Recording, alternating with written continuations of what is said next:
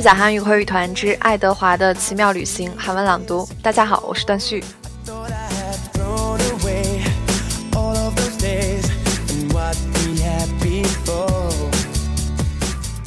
昨天我们讲到爱德华和他的新主人，一个名叫普尔的先生，还有他的一只狗，他们三个人组成了一个新的团队，继续他们的旅行。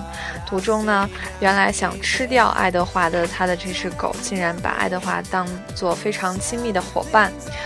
爱德华呢，也在夜深人静的时候，一边望着天上的星星，一边回想着爱过自己的那些人，从头，呃，艾比琳。小女孩，一直到后面的爷爷奶奶 Nelly Lawrence，还有现在的普尔和 Lucy，想了一圈之后呢，还是回到了自己的初恋，也就是 Abby。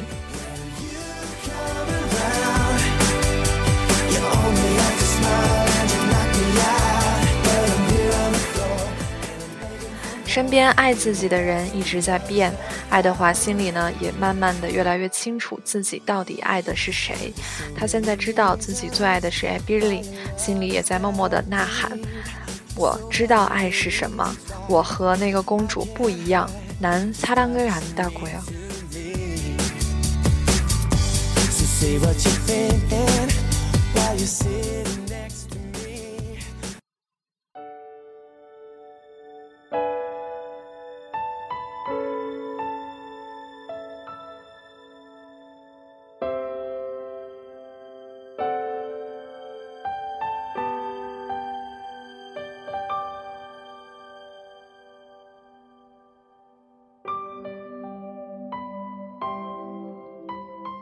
밤에 불과 루시가 잠을 자는 동안 에드워드는 뜬 눈으로 계속 별자리를 울려다 보았어요.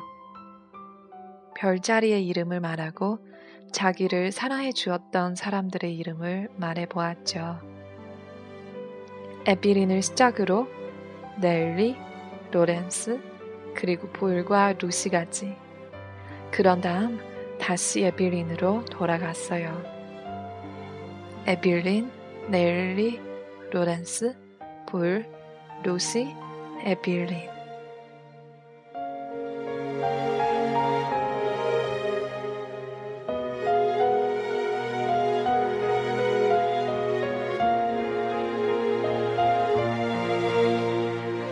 그리고 에드워드는 펠리그리나 할머니에게 말했어요.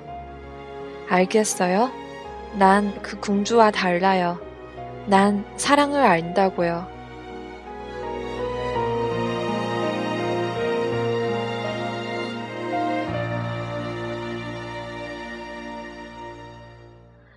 불과 루시가 다른 불암자들과 함께 모락 불가에 모여 있을 때도 있어요. 불은 이야기를 아주 잘했고 노래는 훨씬 더 잘 불렀죠. 불암자들이 소리쳤어요. 불, 노래 좀 해줘. 루시가 불의 발에 깃대고 에드워드가 불의 오른쪽 무릎 위에 자리 잡고 앉으면 불은 몸속 깊은 곳에서 울려 퍼지는 노래를 불렀어요.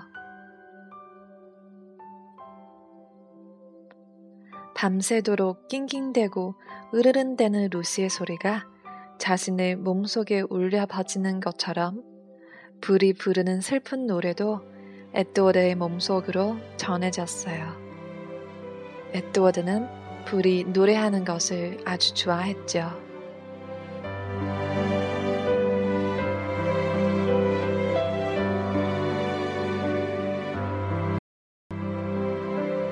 불이 에드워드에게는 원피스가 맞지 않는다고 생각하는 것도 고마웠어요.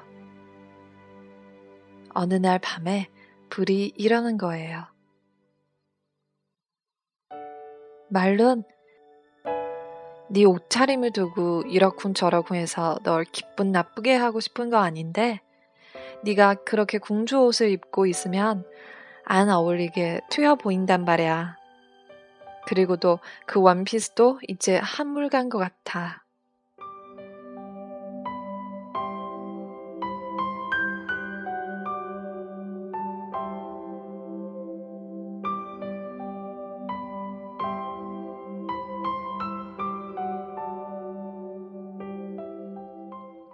넬리가 만들어준 아름다운 원피스는 쓰레기장에서 혹은 그 후 불과 루시와 보낸 방랑 생활에서 이미 너덜너덜해져 버렸어요. 찢어지고 더러워지고 구문 통상이가 되어서 더 이상 원피스라고 할 수도 없었죠. 불이 말했어요. 내게 방법이 있어. 너도 좋아했으면 좋겠는데. 불은 가방에서 털실로 잔 모자를 꺼내서 위에 큰 구멍을 내고 양 옆에 작은 구멍을 낸 다음 에드워드의 원피스를 벗겼어요. 그때 불이 루시에게 말했죠. 루시 고개 좀 돌려. 벗고 있을 때 빤히 쳐다보면 말론이 좀 그렇지. 불은 털 모자를 에드워드의 머리에 끼우고 아래로 끌어내린 다음 작은 구멍으로 두 팔을 끼웠어요. 다 됐다. 이제 바지만 있으면 되겠어. 바지도 불이 직접 만들었어요. 빨간 순수검 몇 장을 자르고 기우고 해서 에드워드의 긴 다리를 가려 주었죠. 불이 뒤로 몰려서서 자기 작품을 보며 감탄했어요. 이제야 딱 무법자의 모습이네. 꼭 도망자 토끼 같아.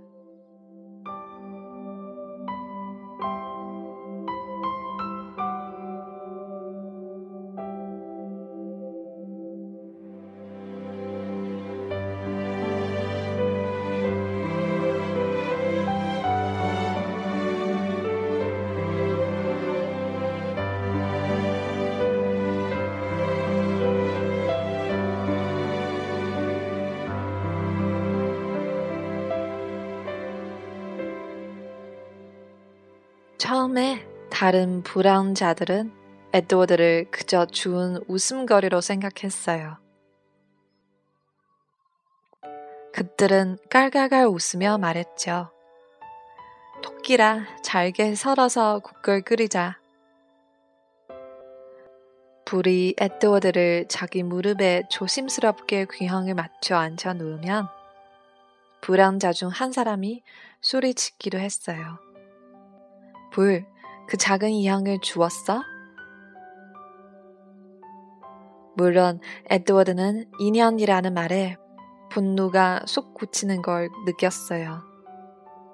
하지만 불은 결코 화나지 않았죠.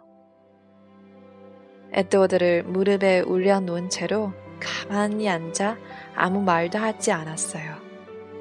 곧 불안자들은 에드워드와 친해졌고 에드워드에 대한 이야기를 퍼뜨렸어요. 그래서 볼과 루시가 다른 마을, 다른 도시, 완전히 다른 곳에 있는 모닥불에 나가가도 모두들 이미 에드워드에 대해 알고 있었고 만나서 기뻐했어요.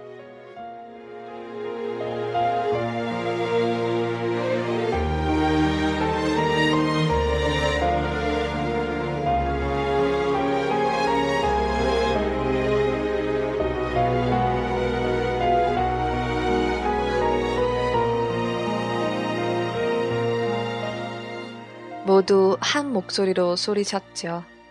말론이다. 에드워드는 사람들에게 알려지고 인정받는 것이 즐거웠고 마음이 따뜻해졌어요.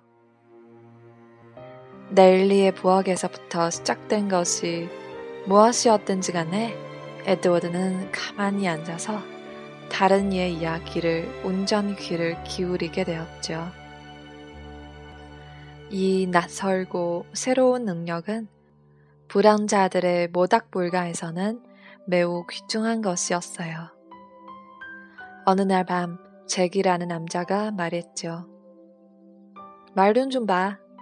우리가 하는 말을 하나하나 귀 기울여 듣고 있어. 불이 말했어요. 물론이야, 당연하지.